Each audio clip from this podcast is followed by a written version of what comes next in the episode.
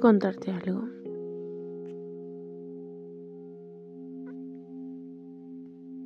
En el sexo se producen las energías más poderosas de todas. Es la energía de la creación, de la vida, del amor. Cuando se tiene una relación con alguien sexual, con quien sea, se comienza un proceso energético. Te unes con la otra persona y no es solo unión del cuerpo, también se unen las energías. Sus energías, al separarse, dejan una huella kármica en el otro. Cuanto más relaciones se tienen con una persona, más fuerte será la conexión. Por eso a veces puedes recordar tanto a una persona del pasado. En una relación se adquiere energía sexual de la otra persona.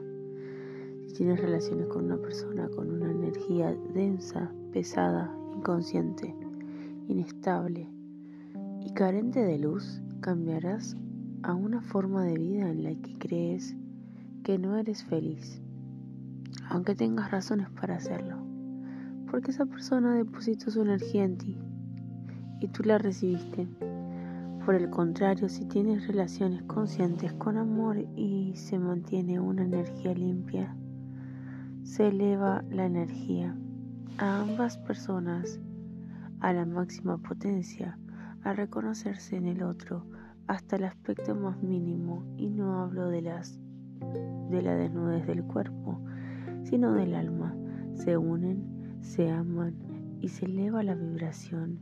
Si estás con una persona que tiene pareja, ¿qué quieres que qué quieres que pasará?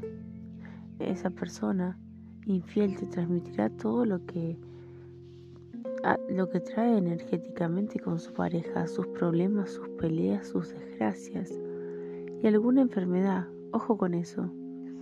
Nadie dice que el sexo sea malo. Hay personas que creen que el sexo está alejado de la espiritualidad y no es así.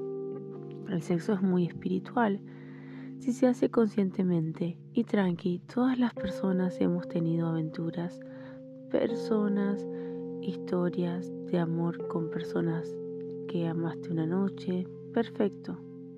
Pero recordemos no confundir la libertad con libertinaje. La energía sexual es vital para el avance posterior del autodescubrimiento del ser. Cuídate, cuidando con quien compartes tu energía más valiosa. Espero te sirva. Tu momento es ahora.